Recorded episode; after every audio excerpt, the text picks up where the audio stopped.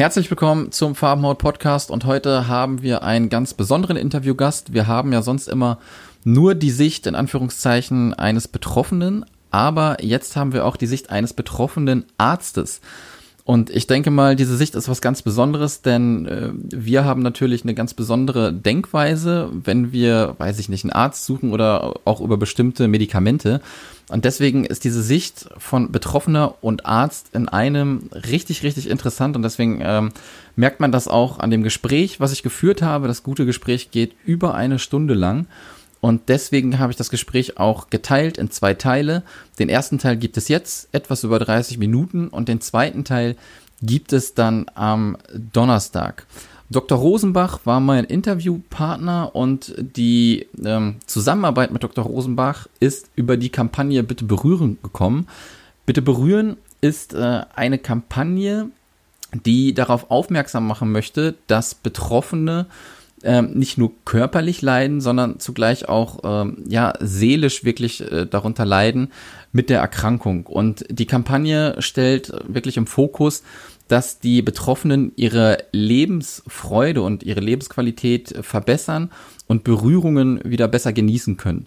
Wenn du nähere Informationen zu der Kampagne Bitte berühren haben möchtest, dann besuch einfach bitteberühren.de und ansonsten wünsche ich dir jetzt viel Spaß beim Podcast mit dem ersten Teil und Dr. Rosenbach. Herzlich willkommen zum Farbenhaut Podcast. Ein Podcast von Betroffenen für Betroffene über das wilde Leben mit Psoriasis. Wir helfen dir, deine Hautkrankheit in einem anderen Licht zu sehen. Und nun viel Spaß beim Farbenhaut-Podcast mit Sascha Feldmann.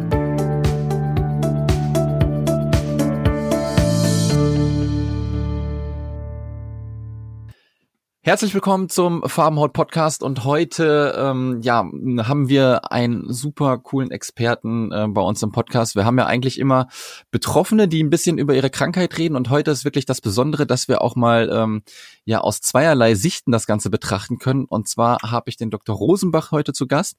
Er ist Arzt und Betroffener zugleich und ich denke, das ist äh, eine ganz interessante Geschichte, so dass man wirklich mal wirklich die ähm, verschiedenen Sichtweisen sieht und äh, dass wir dann auch mal so ein bisschen den Einblick aus der ärztlichen Sicht kriegen und dann natürlich auch, wie wir es gewohnt sind, aus der Sicht des Betroffenen und erstmal schönen guten Morgen, Dr. Rosenbach. Ja, guten Morgen, Herr Feldmann, guten Morgen, liebe Zuhörer. Erstmal ähm, vielen, vielen Dank, dass Sie sich die Zeit genommen haben. Also wir äh, senden ja immer nicht gleich direkt aus, wir nehmen auf und heute ist äh, Karfreitag. Alle anderen sind in Urlaub und äh, vielen Dank, dass Sie sich die Zeit genommen haben und mit mir jetzt eine Runde quatschen. Ja, äh, kein Problem. Sie haben gesagt, viele andere sind im Urlaub, manche liegen ja auch noch im Bett. Es ist Freitagmorgen, ne? Das genau. darf man auch nicht vergessen. Aber ich mache das ja sehr gerne, solche Sachen. Und von daher ist das alles kein Problem. Und das lässt sich besser äh, für an solchen Tagen machen, denn in der Woche ist man ja doch immer sehr beschäftigt. Ja, Absolut. Und ähm, deswegen ist das, glaube ich, super interessant heute. Ähm, Sie sind der erste Arzt, den wir dann jetzt zum ersten Mal hier im Podcast haben. Und ähm, das ist wirklich, ähm, ich spreche auch selber als Betroffener und deswegen, äh, man kann auch immer sagen, den Podcast mache ich eigentlich nur für mich, um Informationen für mich rauszusaugen. Ne? Ich nehme immer ganz viel auf von den Leuten, mit denen ich äh, spreche und das finde ich jetzt ganz super, dass Sie ähm, mir hier quasi Rede und Antwort stehen und wir haben uns heute ähm, ein Thema auf die Agenda geschrieben, was die äußere und innere Therapie sozusagen betrifft, wo wir nachher so ein bisschen drauf zu sprechen kommen, aber natürlich auch, wie Sie so manche Sachen sehen ähm, aus Sachen aus Sicht eines Arztes und Deswegen ähm, fangen wir einfach mal ganz normal an mit der Vorstellung. Ähm, wie alt sind Sie? Ähm, woher kommen Sie? Wie lange sind Sie schon Arzt? In welchem Bereich sind Sie täglich? Können Sie da mal so ein bisschen ausholen? Ja, dann erzähle ich zuerst mal etwas über mich. Mhm. Ähm, ich feiere dieses Jahr Jubiläum. Ich werde 60 Jahre alt. Ah, super. Ähm, bin äh, Dermatologe und äh, bin also seit 1985 bin ich Arzt, also jetzt bald äh, 35 Jahre und in der Dermatologie praktisch auch seitdem in der Dermatologie tätig. Ich war mhm. anfangs viel in der Forschung im Ausland.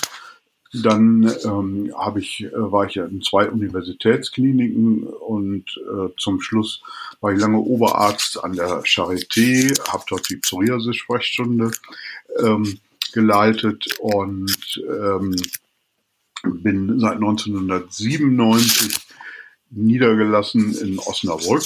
Wir sind zu zweit gestartet und mittlerweile haben wir eine recht große Gemeinschaftspraxis äh, mit insgesamt neun Ärzten. Das ist für dermatologische Boah, ja. Verhältnisse schon recht groß.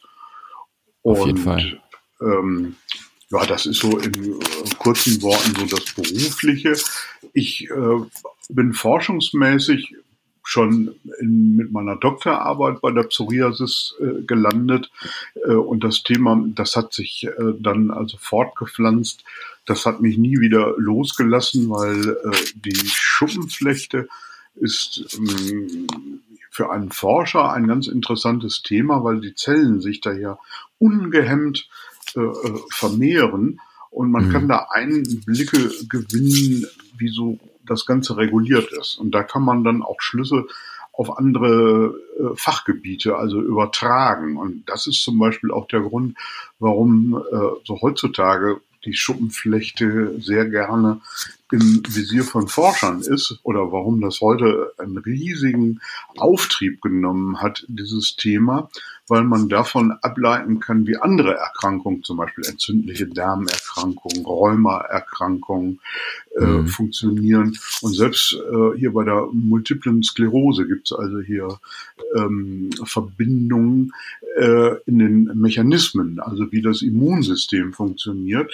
Und das ist also bis heute ein wahnsinnig faszinierendes Thema. Und das war so auch der Grund, äh, weshalb ich bei der Dermatologie geblieben bin.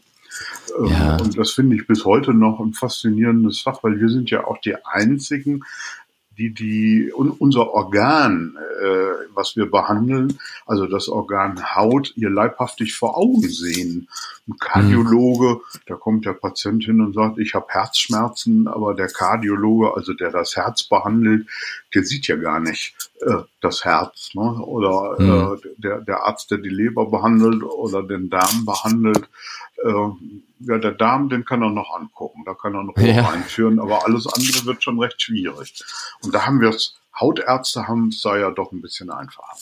Ja, und das finde ich jetzt schon wieder ähm, super interessant. Ist das so, wo Sie dann damals sich vielleicht auch entschieden haben, so ich werde Arzt, hatten Sie da schon äh, Kontakt persönlich mit der Krankheit? Nein. Ich hatte, oder jein, also die Schuppenflechte, die muss ich wohl auch schon, oder habe ich in der Jugend gehabt, weil so weit oder so lang ich mich erinnern kann, habe ich immer schuppende Kopfhaut gehabt. Also ich mhm. kenne mich gar nicht anders, als dass es von oben gerieselt hat. Aber da muss ich ganz ehrlich sagen, als Dermatologe habe ich mir da überhaupt gar keine Gedanken darüber gemacht. Oder auch als Schüler, Student nicht. Ich habe ein Anti-Schuppen-Shampoo genommen, da hat zwar immer noch gerieselt. Der Autositz mhm. oder das Armaturenbrett ist bis heute hier so statt schwarz ein bisschen gräulich. Je später äh, hatte ich dann äh, hier so verdickte äh, Stellen am Ellenbogen und äh, habe gedacht, huch, äh, oder mehr so scherzhaft, äh, hast ja so eine Mini-Schuppenflechte, habe das auch nicht ernst genommen. Und ähm, ich war lange im Vorstand des Deutschen Psoriasis-Bundes und mhm. äh, bin da auch heute noch im wissenschaftlichen Beirat. Aber das muss so 2006 gewesen sein. Da hatten wir eine Vorstandssitzung in Hamburg und ähm, hier da guckte ich, ich muss dazu sagen, ich hatte auch eine hagelneue Brille. Ich konnte sehr gut gucken an dem Tag ja. und sehe auf einmal, ich habe Tüpfelnägel. Und Tüpfelnägel, so kleine Grübchen in den Nägeln, ist eigentlich ein typisches Zeichen für eine Schuppenflechte. Und da kam mhm. mein Haarerlebnis und äh, da dachte ich, Mensch, deine schuppende Kopfhaut, du bohrst immer im Ohr rum und holst das Schuppen raus. Hier, dann hatte ich auch mal hier einen Plack, also so eine Verdickung auf der Bauchhaut gehabt, mhm. die nicht mit Cortisoncreme wegging. Da habe ich mir gesagt, Mensch, du bist ja auch, hast ja auch eine Schuppenflechte. Aber ich habe mich da nie als äh, Schuppi gefühlt, also als, als, als jemand, der eine Schuppenflechte hat, weil ich ja. In der Selbsthilfe ja, mit ganz anderen Menschen, die eine Schuppenflechte hatte, äh, haben zu tun hatte. Und da habe ich gesagt, wenn du jetzt ankommst und sagst, ich habe eine Schuppenflechte, dann lachen dich ja eh alle nur aus mit dem bisschen, was du hast. Und richtig getroffen hat's mich dann ähm, hier im Februar diesen Jahres mit einer mit einem schweren Schub einer Psoriasis-Arthritis, wo ich auch ein paar mhm. Tage in, vor Schmerzen, muss ich sagen, im Bett gelegen habe, weil ich mich nicht rühren konnte. Und das war ja. auch so eine typische Geschichte, muss man sagen. Ich habe ja halte sehr viel Vorträge über Schuppenflechte und mhm. ähm, ich predige immer den Patienten, wenn sie Gelenkschmerzen haben, äh, immer dran denken, das kann eine Psoriasis-Arthritis sein und da ist im Zweifelsfall nicht der Orthopäde, sondern der Rheumatologe für zuständig. Und mhm. in meinem Fall hatte ich also hier die Beschwerden in den Fingern, hatte ich also hier zwei verschiedenen Orthopäden hier immer mal so zwischendurch gezeigt und gesagt, Mensch, könnte das nicht eine Psoriasis-Arthritis sein? Nein, das ist keine. Und so weiter und so fort. Und jetzt im Februar mein Handgelenk oder das ist immer noch recht geschwollen, äh, mhm. äh, nicht mehr bewegen. Ich habe drei Nächte kein Auge zugekommen und wie gesagt, vor Schmerzen konnte ich mich nicht bewegen. Und das ist also hier mein Start jetzt mit einer Psoriasis-Arthritis und ich bin jetzt seit zwei Wochen also beim Biologikum angelangt, ah. weil ähm, hier die Vorbehandlung, also habe ich alles Nebenwirkungen gehabt mit den konventionellen Medikamenten oder ziemlich mhm. starke Nebenwirkungen. Leberwerte stiegen stark an, Mundschleimhaut war offen und was weiß ich alle, so dass das nicht funktionierte. Und ich habe diese Woche jetzt das erste Mal gemerkt, dass ich die Finger ein bisschen besser bewegen können und muss sagen, ähm, hier, das, das, das ist schon was anderes, ob man als. Arzt da etwas drüber erzählt, wie schlimm das alles ist oder wie schlimm das auch enden kann äh, mhm. und ob man da selber von betroffen ist. Äh, da sieht ja. man das aus einem ganz anderen Blickwinkel nochmal. Und äh, hier, da äh, muss ich sagen, ich habe sonst immer früher auch erzählt, dass viele Patienten Angst vor der Verschlechterung ihrer Erkrankung haben. Und habe dann mhm. auch immer so spaßeshalber gesagt, da sind wir Ärzte auch mit dran schuld, weil wir so schlimme Bilder zeigen, wie das alles so kommen kann, so wahre Horrorgeschichten erzählen. Aber das klingt mir jetzt auch so. Ich habe so als Hobby Schrauben an alten Mopeds und solchen mhm. Sachen. Und ähm, da habe ich mir als erstes gedacht, Mensch, das kannst du ja in ein paar Jahren oder vielleicht in ein paar Monaten alle schon nicht mehr. Und das hat mich also hier sehr äh, hier stark also betroffen gemacht. Ja, absolut. Also so diese Perspektive oder man hat dann, ich meine, das gibt's Gott sei Dank alles nicht mehr, aber hier früher war das ja so, wie die Menschen dann verkrüppelt im Rollstuhl saßen und mhm. äh, da muss man sagen, ist ja doch die moderne Medizin äh, Gott sei Dank weiter als früher. Solche Schicksale bleiben einem ja erspart, aber man hat es trotzdem im Kopf bei dieser Geschichte. Ja, absolut. Und das ist ja, glaube ich, ähm, das, wo viele Betroffene, was ich dann halt auch mitkriege, wenn ähm, die Arztwahl ist mhm. erstmal schon eine schwierige, ne, der einen dann wirklich auch ernst nimmt und wirklich betreut halt. Ne? Mhm. Ne? Und sie sagen ja auch, sie waren bei zweien und da erstmal, nee, nee, nee, das ist das nicht. Ne? Ja. Und ähm, bis man dann erst seinen richtigen ähm, gefunden hat, das ist immer so eine ja, so, eine, so ein schwieriges Verfahren und die Leute verzweifeln daran halt dann natürlich auch schon. Ne? Und das ist immer ganz, ganz schwierig. Das war ja auch früher mit der Schuppenflechte an der Haut immer der Fall ähm, weil wir hatten ja, sag ich mal, so bis äh, in die 90er Jahre kaum Therapiemöglichkeiten. Oder was heißt kaum mhm. Therapiemöglichkeiten? Es war die äußerliche Behandlung, ähm, wurde gemacht, Cortisoncreme und Lichttherapie. Das war so das ja. Gängige. Und viel mehr gab's nicht. Wenn man in der Klinik war, wurde man mit Signalin äh, eingerieben. Das war oder ist ein Medikament, das verfärbt auch die Haut. Äh, und ist für den ambulanten Bereich eigentlich nichts. Und das war der Stand der Dinge. Und hier dann ja. kam erst die Ballneophototherapie, also dass man zusätzlich zu der Lichtbestrahlung ein Salzbad äh, machte und dann lichtbestrahlt wurde. Und das wurde aber dann schon 1998, weil es ein Modellversuch war, hier wieder eingestellt und kam erst 2004 wieder in den Leistungskatalog der gesetzlichen Krankenversicherung. Mhm. Und äh, ein großer Durchbruch war dann die Behandlung mit Fumaraten, also ähm, Ähm, das ist ein, ist ein Wirkstoff, äh, ein, ein sogenannter Fumarsäureester. Äh, mhm. Und äh, das kam 1994 auf den Markt und da setzte sich dann zum ersten Mal so in etwas breiterer Ebene die innerliche Behandlung der Schuppenflechte äh, durch. Da gab es ja. früher nur zwei Medikamente, Methotrexat und äh, das andere hieß Cyclosporin. Und ja. äh, die wurden ja von vielen Ärzten, und das gilt noch bis heute, nicht so gerne genommen, weil die Ärzte da Angst vor haben, sich mit den Nebenwirkungen nicht so gut auskennen und ja. äh, das deshalb also nicht machen. Ja, das verstehe ich. Und äh, also ich persönlich ähm, äh, nehme auch äh, MTX. Ja, ja, ja bei, bei mir ähm, funktioniert das wunderbar seit über zehn ja. Jahren. Ich habe glücklicherweise wirklich gar keine Nebenwirkungen. Ich bin komischerweise nie krank. Mhm. ähm, das passt, also da habe ich wirklich Glück gehabt mit der Therapiewahl und wo wir mhm. gerade dann schon mal so bei den bei den ganzen Sachen sind, können Sie vielleicht noch mal ähm, ein bisschen erörtern, was denn die äußerliche und die äh, innerliche Therapie überhaupt ist? Vielleicht sitzen gerade auch welche ähm, oder vor dem Podcast mhm. und äh, haben zum ersten Mal mit Psoriasis zu tun und wissen noch gar nicht so wirklich, was das denn die ist. Äußer, ja. Also die die ja, die, die beiden Wörter verraten schon ziemlich viel. Also, ne? Aber vielleicht können Sie noch mal drauf eingehen ein bisschen. Unter äußerlicher Therapie versteht man also die Behandlung von außen. Das ist hier das Auftragen hier von äh, Cremes oder Salben. Das ist ja für einen Laien Creme, Salbe und sowas ist alles das Gleiche. Für einen Hautarzt ist da schon ein Unterschied. Eine Creme ist im Auftragen ist dünner. Äh, die Salbe ist sehr fett, zum Beispiel Vaseline. Das ist so ein Prototyp einer Salbe äh, oder einer sehr fetten Salbe. Während eine Creme äh, ist weitaus dünnflüssiger, eine Creme zieht auch schneller ein. Ne? Ja. Aber beides wird ja äußerlich auf die Haut aufgetragen. Mhm. Und die innerliche Therapie, da haben wir im Prinzip äh, zwei verschiedene Wege. Das eine ist über den Mund.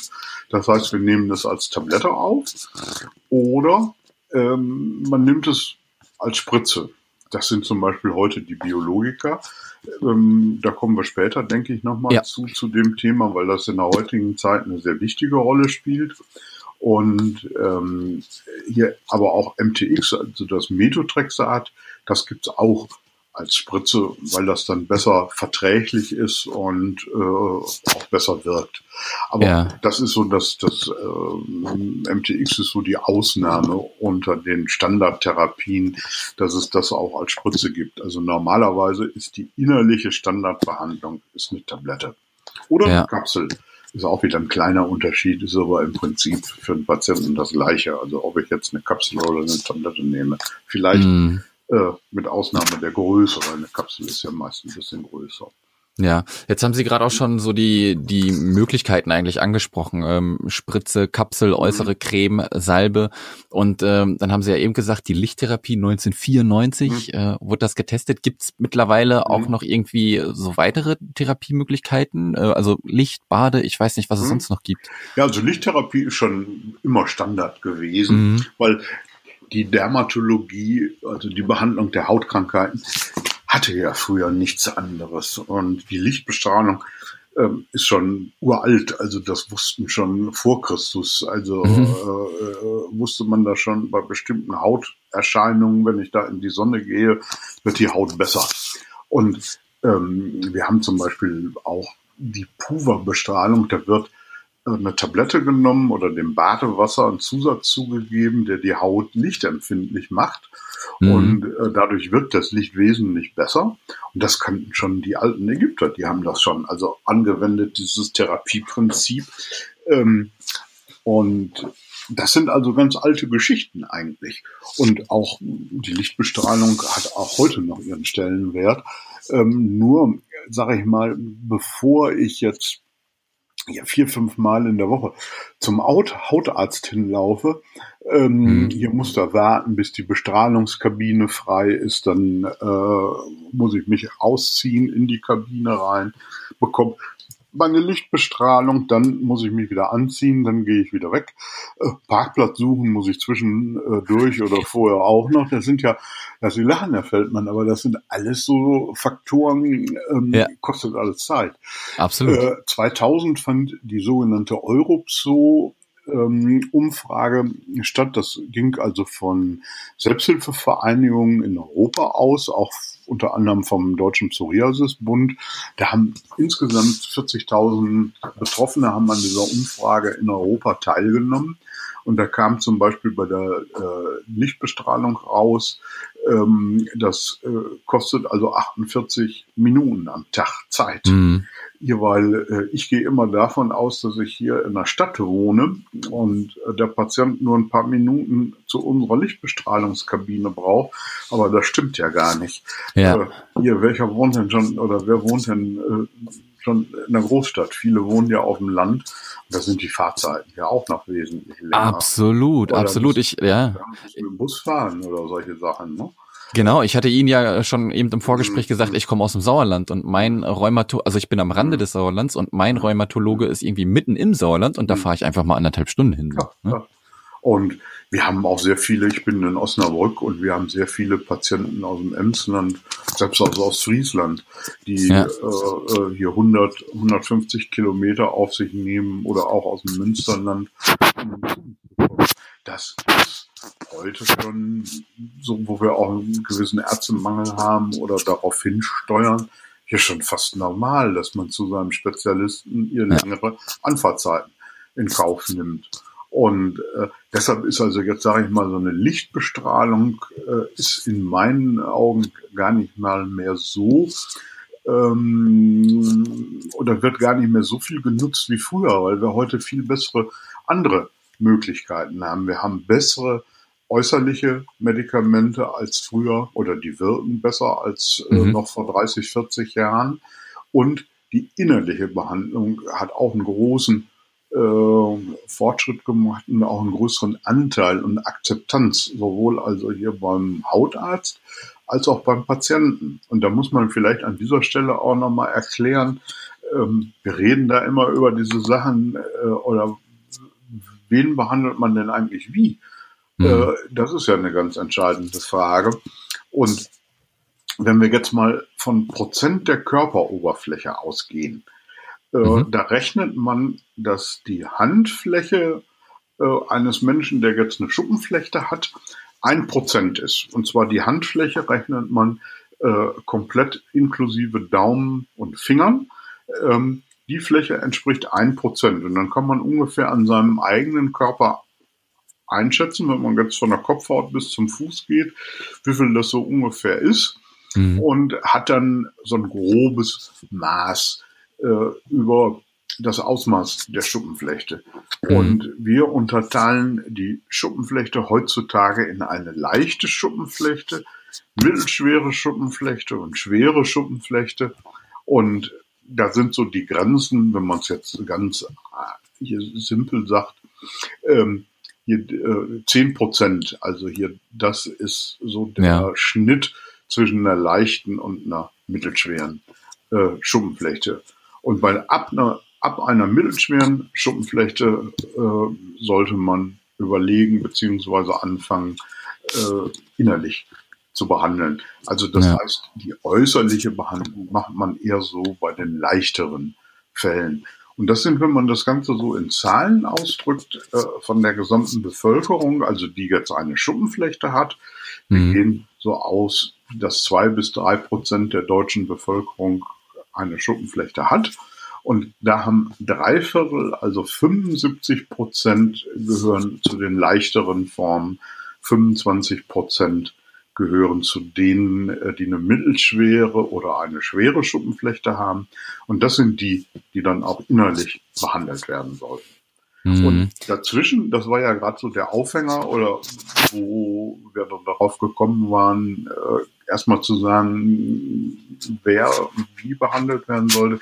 Dazwischen ist so die Lichttherapie angesiedelt, wo man dann äh, sagt, ein Patient hat noch hier so eine leichte Schuppenflechte, sagen wir mal, fünf bis zehn Prozent der Körperoberfläche befallen Und hier die äußerliche Behandlung alleine, die hilft zwar, macht es aber mhm. auch nicht so ganz gut.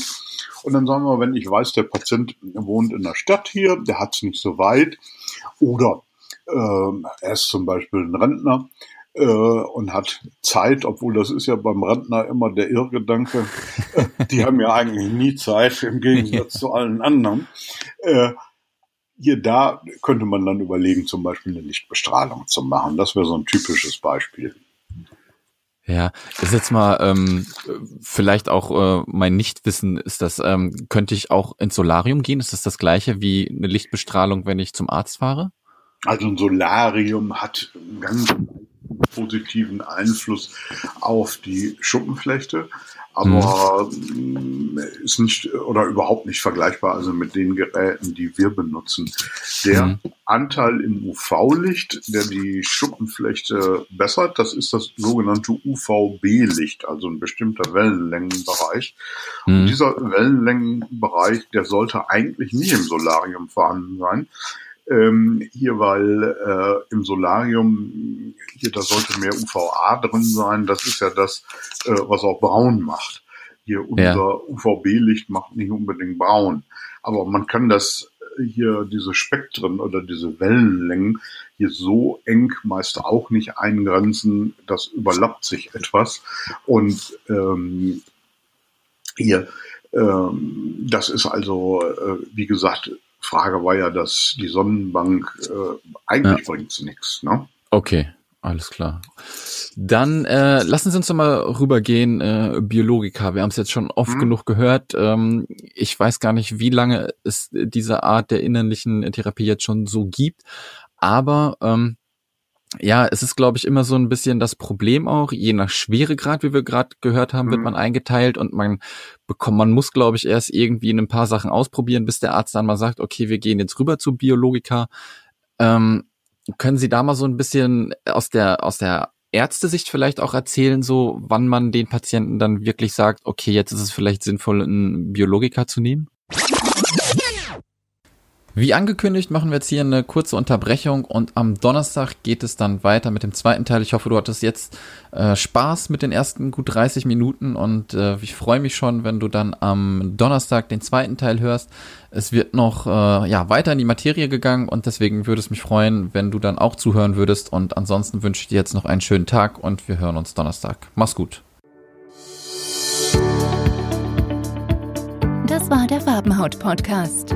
Weitere Informationen zur Sendung findest du unter farbenhaut.de.